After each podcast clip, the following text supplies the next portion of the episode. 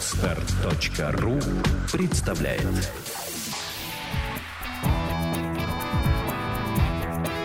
Александра и Андрей Капецки в лучшем психологическом подкасте «Психология, мифы и реальность».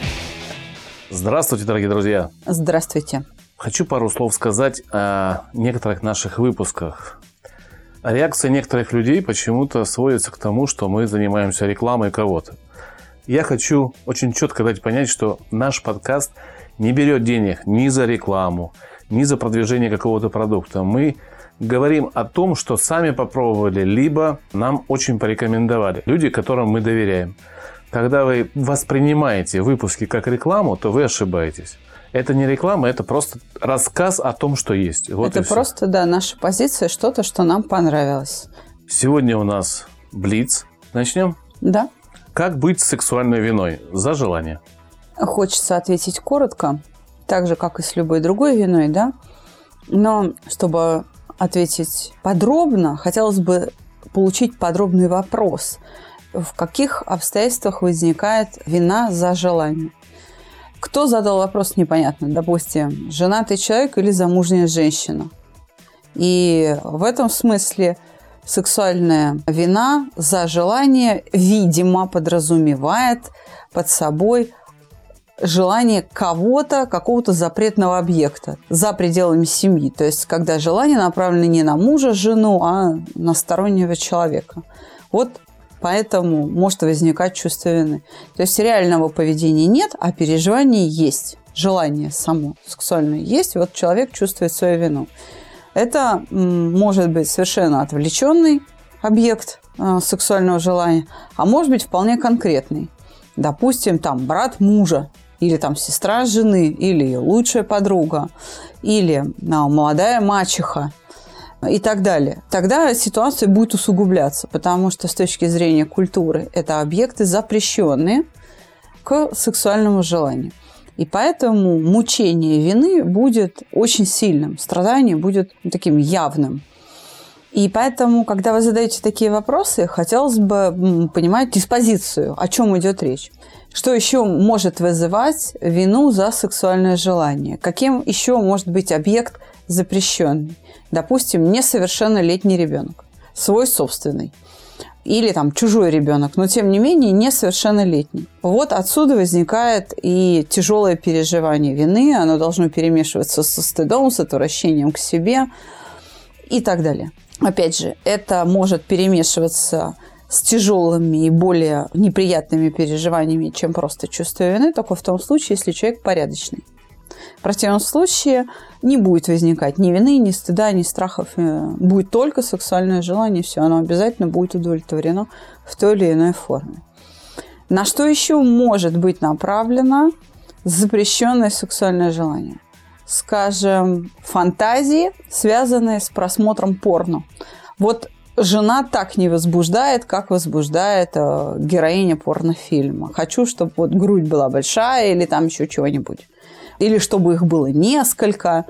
И в процессе, когда я занимаюсь сексом да, со своим супругом или там своей супругой, я как бы не ее целую, а вот этот образ, который в голове стоит, там та самая порноактриса, например. Это тоже у мужчин или у женщин, если у женщины стоит образ порноактера, тоже может вызывать э, чувство э, вины. Это может быть э, первая любовь или там предыдущие отношения, когда я уже 10 лет замужем, а все еще помню того мужчину и так далее. Как с этим быть? Быть с этим точно так же, как и с любой другой виной, с любым другим состоянием вины. То есть нужно принять себя таким, какой я есть. Да, мы несовершенны. У нас могут возникать какие-то желания, которые культурой запрещены. Это биологическая наша жизнь. Это нормально.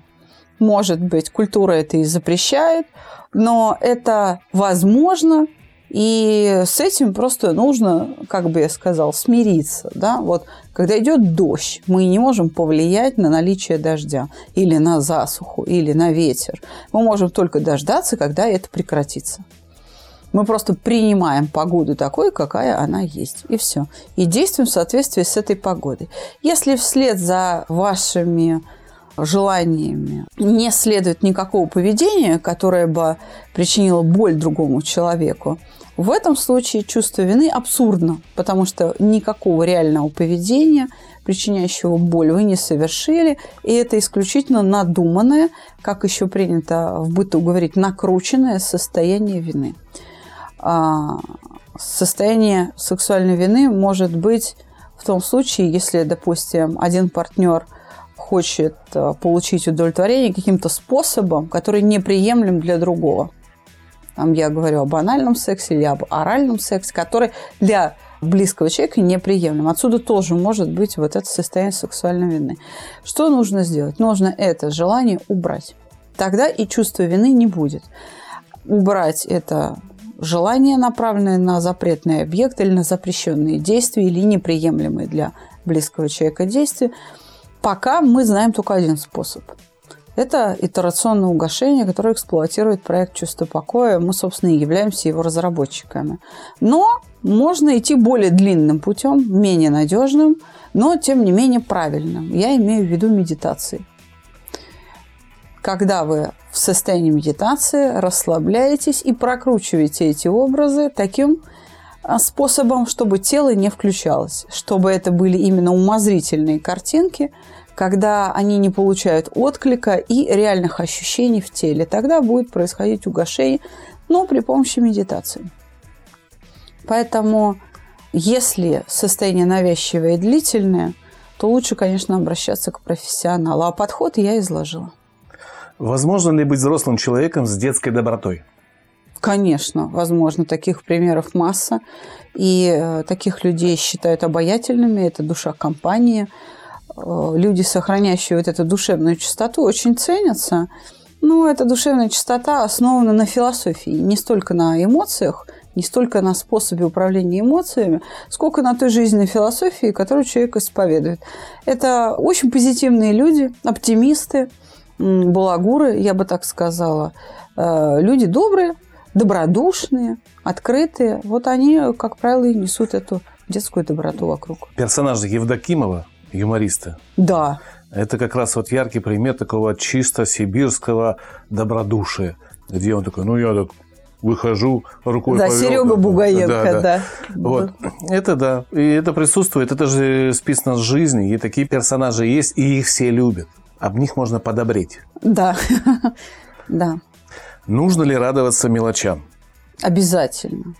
А, мелочи составляют э, большую нашу жизнь, а уже сама жизнь мелочью не является.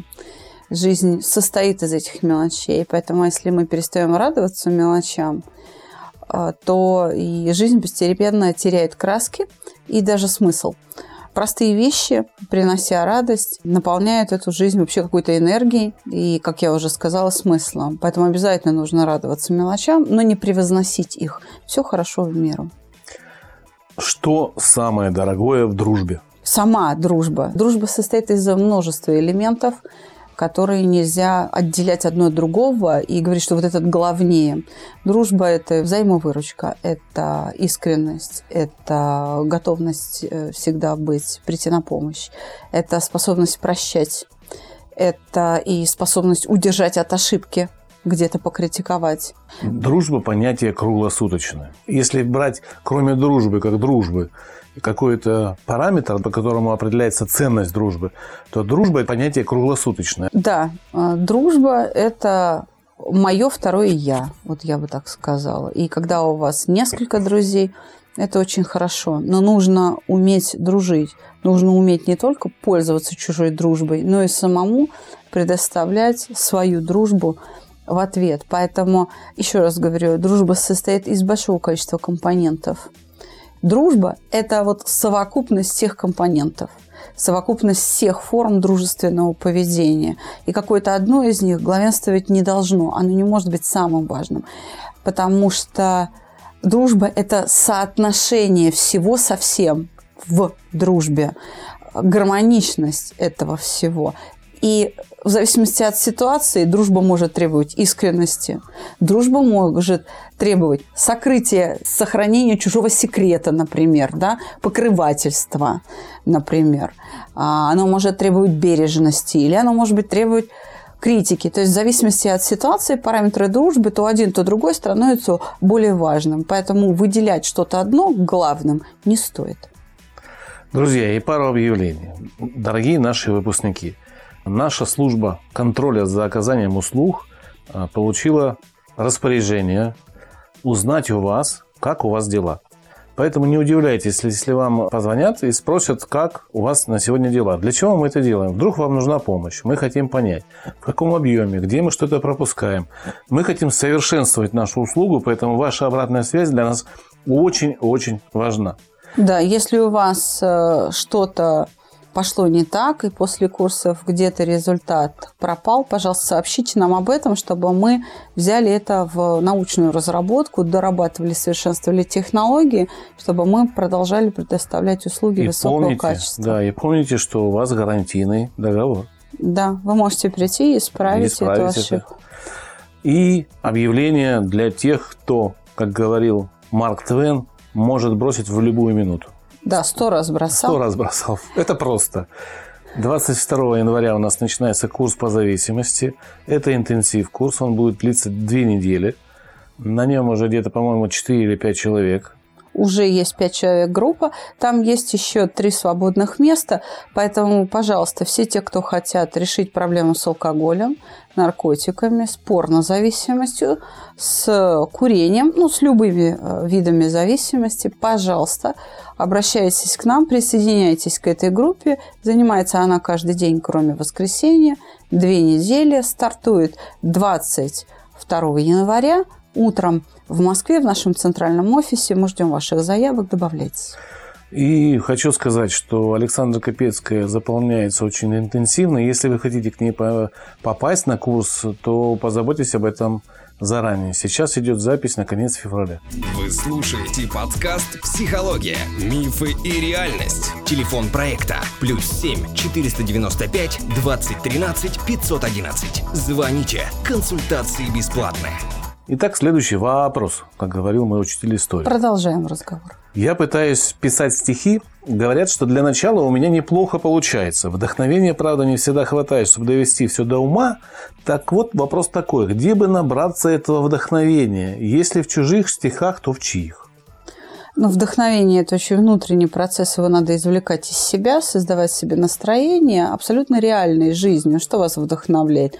Какие-то вкусности, природа, общение с людьми. То есть вдохновение основано на ваших собственных впечатлениях.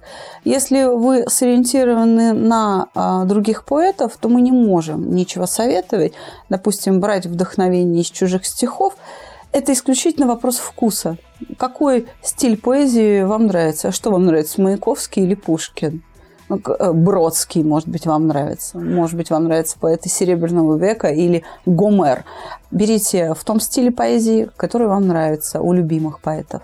Я советую найти сообщество в интернете поэтов и выкладывать свои стихи. Там вам будут ваши собратья по творчеству, как-то направлять ваше творчество. Да. Говорить, что плохо, что хорошо, а вот почитай вот это, а вот это техника стихосложения, а вот это еще что-то. Да. Походить на личные встречи. Личные встречи людей, которые занимаются тем же делом, что и вы, всегда вдохновляют. Всегда. Однозначно. Литературные клубы для вас. Как перестать зависеть от модной одежды? Почему эта зависимость у меня появилась? Почему она у вас появилась, я ответить не могу. Мы по фотографиям не лечим, надо знать историю вашей жизни. Но э, всегда источников удовольствия. И закрепилось удовольствие, связанное с ношением, приобретением модной одежды. Да, и оно стало для вас доминантным. Кто-то сказал, о, какая ты крутая, о, у тебя так все модно, ты, ты за модой следишь. И вам захотелось быть постоянно вот в этом восхищении от других. Да. В лучах этой славы. Совершенно верно. Оно стало... Это удовольствие очень крутое. Да, доминирующим, сверхзначимым для вас. Поэтому, ну, так скажем, э, хвалят «не гордись», учат «не сердись». Я вам советую, если вам нужно как-то от этого не то что избавиться, а чтобы это было комфортно, станьте обозревателем модной одежды. Например. Например. И будете получать и удовольствие, еще и, возможно, и деньги. Как не бояться реакции окружающих? Ох, это очень общий вопрос. Ответить на него смогу также очень общо. А что вы э, называете боязнью реакции окружающих? Это может быть и страх оскорбления, может быть страх вины, может быть страх стыда. То есть в зависимости от того облик, какого переживания формируется в голове, нужно разбираться именно с этим переживанием. Если реакция окружающих у вас вызывает обиду, значит, вам надо разбираться с обидами. Если вызывает чувство вины, значит, нужно разбираться с чувством вины и так далее, и так далее. Это очень общий вопрос, поэтому на такие вопросы мы предпочитаем отвечать также общо. Если в свои 17 лет не определился, куда поступать и как вообще быть в жизни, и как человеку в 17 лет понять, что ей ему нравится делать, если не с чем сравнивать? Но если не с чем сравнивать, то, извините за прямоту, предполагаю, что вы бездельник. А, только в этом случае у вас нет предмета для сравнения. Значит, начните делать хоть что-нибудь тогда появится, э, что с чем сравнивать. Мы не раз отвечали на такие да. вопросы и всегда говорили, что это э, всегда попытки что-то начать делать и да. понять, что, что вот это нравится, а вот это не нравится. Это всегда несколько дел, одновременно или по очереди, которые вы просто совершаете для того, чтобы понять себя, нравится оно вам или нет. Для того, чтобы понять, нравится дело или нет, в каждое дело надо погружаться глубоко. Для этого а, не поверхностно изучать, а прям серьезно погружаться. Если вы что-то делаете, делаете это хорошо, тогда оно обязательно будет приносить удовольствие. А вот какое удовольствие выше, больше, глубже, ярче, будет понятно потом, много времени спустя, когда вы освоите какое-то дело. Для начала, ну, Выберите несколько занятий и погрузитесь в них. Здесь нужно уметь сосредотачиваться и долго терпеливо делать какое-то дело. Так что если у вас нет навыка управлять своим вниманием и долго удерживать его на какой-то одной деятельности, то вам придется это приобретать. И если у вас лень очень много перепробовать, есть специалисты, которые занимаются выявлением профессиональных качеств у подростков. Обращайтесь к ним, это стоит денег, немалых при том, но зато вы точно будете знать, в каких э, направлениях вам стоит думать. Да, есть профориентация. Я очень хочу заняться гетеросексуальной любовью, но мне, во-первых, не с кем, во-вторых, мало лет. Что делать? Ждать. Ждать, да, и контролировать свои желания. Очень хочется, это значит, что уже не контролирую. Да, это уже навязчивость. Надо успокоиться и ждать. В том, что вам кажется, что есть что-то сладостное или запретное, и вот это в вашу жизнь внесет какое-то удовольствие – это, конечно, так. Есть там некое удовольствие, но оно не стоит несвоевременного преступления к его исполнению. Совершенно цена за это удовольствие очень сомнительна. Почему в наше время все такие черствые? Это можно изменить? Изменить, конечно, можно, но не стоит обобщать. Не все черствые. Не все черствые. И потом, а, что значит черствые? это если вы лично так воспринимаете окружающих людей, это говорит не о черствости людей, а о том, что вы лично обидчивы, например. Как вариант. Да, это, это может быть источником вашего мнения о том, что окружающие черствы. А, так что не факт, не факт, что вы правы, скорее всего, вы заблуждаетесь. Поэтому прежде чем оценивать окружающих, оцените себя. Если люди не так отзывчивы, то послушайте. Люди тоже, они живые, у них есть переживания. И если человек вам в чем-то отказывает или на что-то не реагирует, вероятнее всего, он занят своими переживаниями. Но это не означает, что он черствый. Это значит, что просто своя рубаха ближе к телу. Ему больнее сейчас за себя, чем за вас. Вот и все. Это надо осознавать.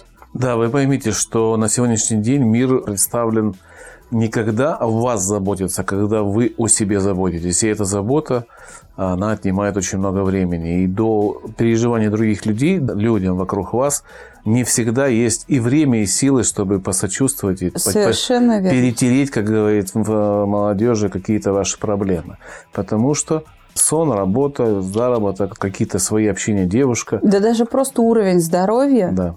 Уровень здоровья не позволяет человеку быть достаточно счастливым, чтобы сочувствовать другим. Почему у меня не хватает терпения с маленькими детьми и престарелыми людьми? Например, когда сестренка была маленькая, я на нее практически всегда была зла. Шлепала ее по попке и доводила до слез. Когда бабушка была жива, я тихо ее недолюбливала, раздражалась на нее. Сейчас повзрослела, вина не покидает меня. Ну, это говорит о том, что автор вопроса до крайности обидчивый. До крайности. Все должно быть так, как она считает правильно. Вот только по-ейному, по-егонному.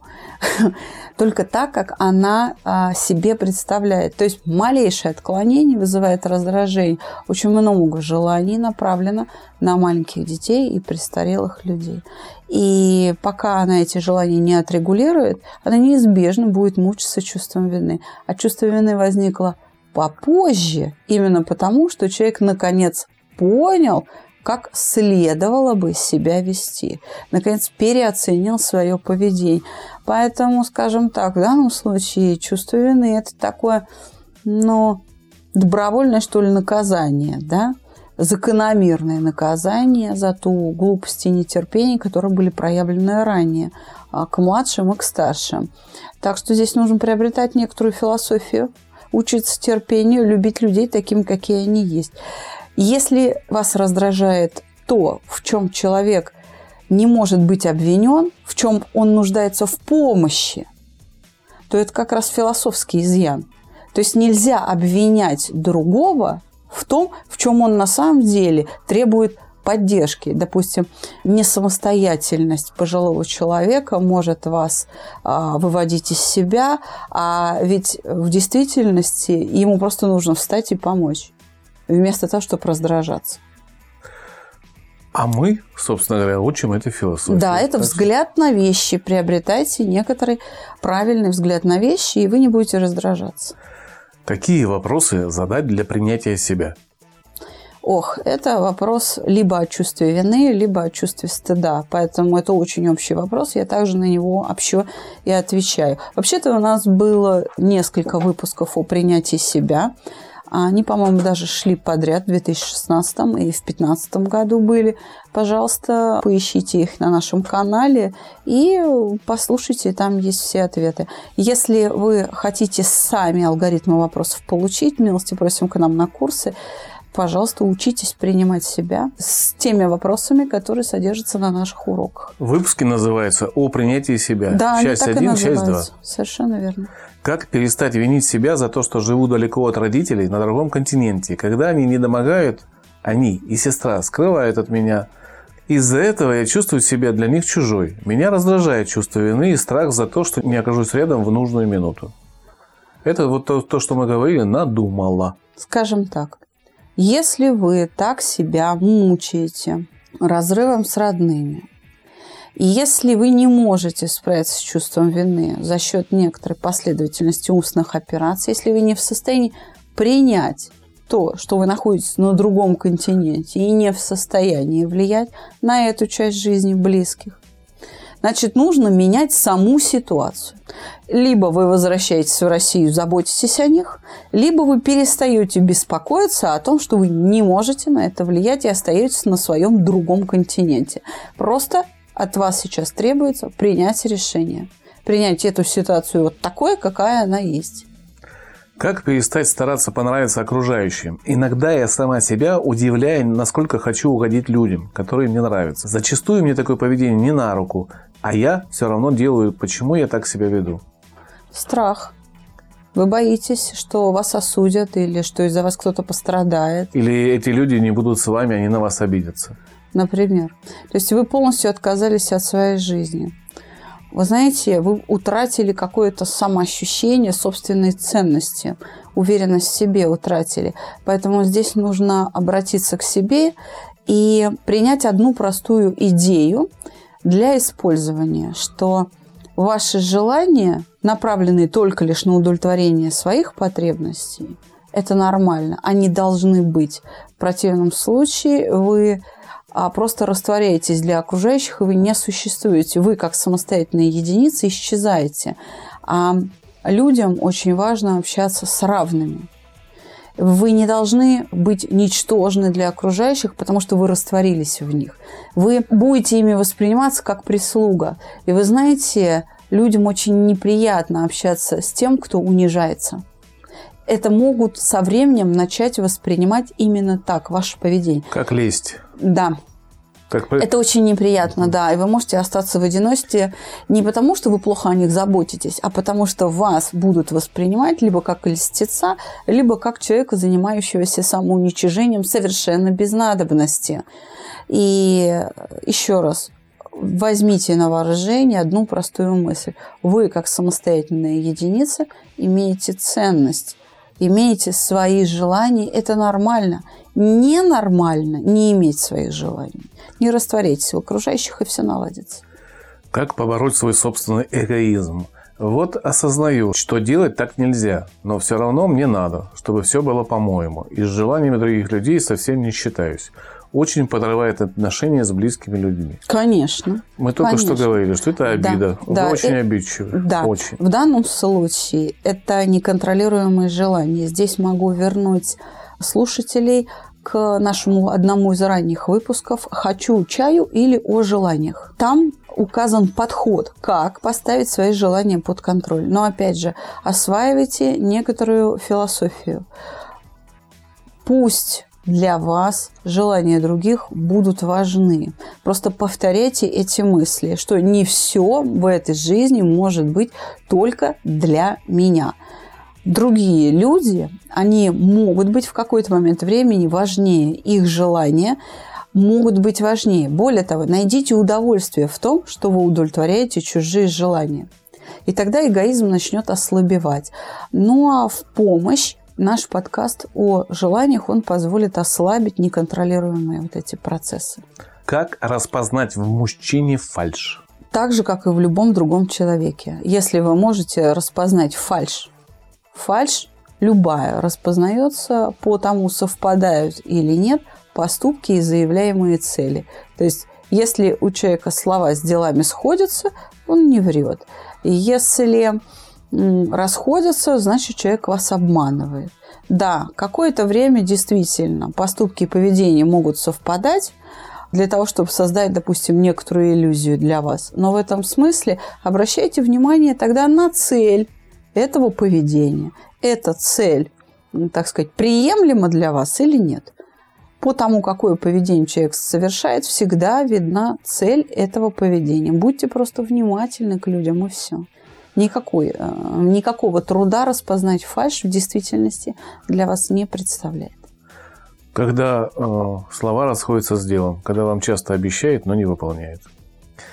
Люди индивидуальные или существует нормальность? Я здесь хочу сказать, что вопрос, как бы не обидеть автора этого вопроса, задан некорректно. Здесь путаница, и мы перефразировать не сможем вопрос, потому что... Теплое вопрос, с острым не да, сравнивать. Да? Теплые, острые или там холодные, длинные, то есть несопоставимые величины сравниваются. И отсюда вот каша в голове у вопрошающего, и поэтому, соответственно, ответ э, ну, будет таким. А, все люди индивидуальны, понятие нормы действительно существует, но оно закреплено в культуре, а не в психологии. Вот это надо понимать. То есть нормально, когда поведение точности соответствует э, текущей ситуации в рамках той культуры, в которой человек вырос. Все. Чувство экзистенциального одиночества есть у каждого человека? Конечно, в это состояние может а, любой попасть, если этому способствуют обстоятельства. Если с вами, там, не знаю, вам объявили бойкот, близкие люди, потому что вы их обидели или напугали, или как-то травмировали их, и вот вам не с кем пообщаться. Или вы оказались в другой стране, вы не знаете языка, у вас нет связи с родными, там, с земляками, да, вы можете в этих обстоятельствах оказаться в чувстве экзистенциального одиночества перманентно, периодически такое состояние, я думаю, у каждого человека возникает. Но, опять же, лишь в том случае, если складывается соответствующая ситуация, когда у вас нет возможности удовлетворить свою потребность в общении с людьми. Как понять, чего хочет серьезный женатый мужчина от молодой девушки? Говорит, нужно общение, но логично, что общением это не закончится. Девушка, вы ответ на этот вопрос прекрасно знаете. Вы его дали в вопросе. Да. Уже. Что же вы еще раз спрашиваете? То есть вы сами себе не верите, что ли?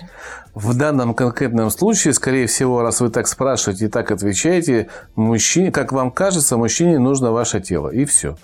Не более того. Нужно это И, просто... скорее всего, вы не ошибаетесь в Да. этом. Но я хочу оправдать женатых, серьезных мужчин и сказать, что иногда они общаются с молодыми, красивыми девушками не для того, чтобы а, обладать их телом, а если их объединяет профессиональное какое-то знание или работа, или увлечение, они часто хотят быть полезными просто другим людям. Я вот в своей лично истории жизни да, очень много помогал молодым красивым девушкам просто так учиться фотографировать, учиться играть в покер. То есть это не является обязательно общение для того, чтобы заняться сексом. Но если попытки к этому есть, то вам нужно этого человека из своего круга убирать. Сразу Да. видно, человек серьезный, женатый. Или серьезный, женатый, но не серьезный. Ну, я бы так сказала, если есть э, ну, некоторый сексуальный интерес к вам, то слово «серьезный» Уже должно быть. уже надо исключить. Да. Идем дальше. Если человек не прожил что-то важное для него в прошлом из-за психологических проблем, то эти желания нужно оставить в прошлом. Например, почувствовать свои возможности, встречи с девушками, но теперь по возрасту нужно заниматься другими вещами. Но вообще-то не зависит от возраста возможности удовлетворения своих желаний. Оно зависит лишь от техники удовлетворения.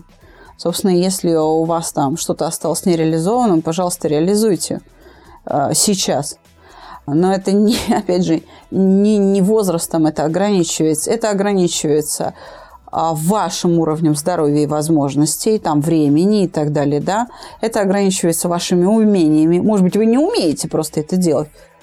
Хотите покататься на э, виндсерфинге, но э, вы не умеете покататься на виндсерфинге. И третье, это ограничивается моралью общества. Конечно, люди способны преодолевать требования морали. Иначе не было бы преступности, я бы так сказала. А все остальное – это ваше абсолютно дело. Будете вы преодолевать мораль или нет. Будете ли вы э, учиться тем навыкам, которые вы раньше э, не успели научиться, или не будете. Не возраст является критерием возможности, а состояние здоровья и, э, так сказать, некоторая раскрепощенность внутренняя. Я посмотрю глубже в этот вопрос и отвечу вот таким образом. Человек, скорее всего, думает, что он решил психологические проблемы, которые у него были раньше. И сейчас пытается ну, для себя решить, нужно ли делать что-то, что раньше ему было запретно или он это не мог. Так вот, я вас разочарую, вы свои проблемы не решили. Именно. Поддержу тебя. Почему? Потому что сам стиль вопроса говорит о том, что вы до сих пор этого боитесь. И, Да. и просите поддержку. Значит, проблема не решена. Вы стали на путь решения, но не решили это. Так что не думайте о том, как использовать или прожить что-то в прошлом. Уберите там страх, скорее всего, у вас или стыд какой-то сидит. Вот с этим нужно доработать до конца. Приходите к нам, мы это все быстро наладим, и у вас все будет хорошо. Да. И пойдете, не спрашивая э, свои желания удовлетворять. Или они просто исчезнут за ненадобностью. Ну и последний вопрос на сегодня. Меняются ли желания, потребности человека, если убрать воздействие зацикленных эмоций? Однозначно. И иногда это радикально а, меняет поведение человека. Например, зацикленные эмоции может быть э, обида. Вот классика жанра, да, зацикленные эмоции может быть обида. И человек сам себя изолирует от общения, ставит в положение одиночки. Ни с кем он не может общаться, любое соприкосновение с другим человеком ему причиняет боль. Как только человек прощает вот эти обиды, зацикленные, как это назвал автор вопроса, он выходит из собственной скорлупы и понимает, что он преувеличивает то зло, которое несут ему окружающие, и избавляется от одиночества, начинает жить совершенно другой жизнью. Друзья, если наш телефон, который указан в рекламных джинглах, иногда занят, вот вам второй номер телефона. 8 968 990 08 80, вы можете звонить по нему. Обращайтесь к нам через социальные сети, через э, нашу электронную почту. Находите нас на сайте. Всего вам доброго. До свидания.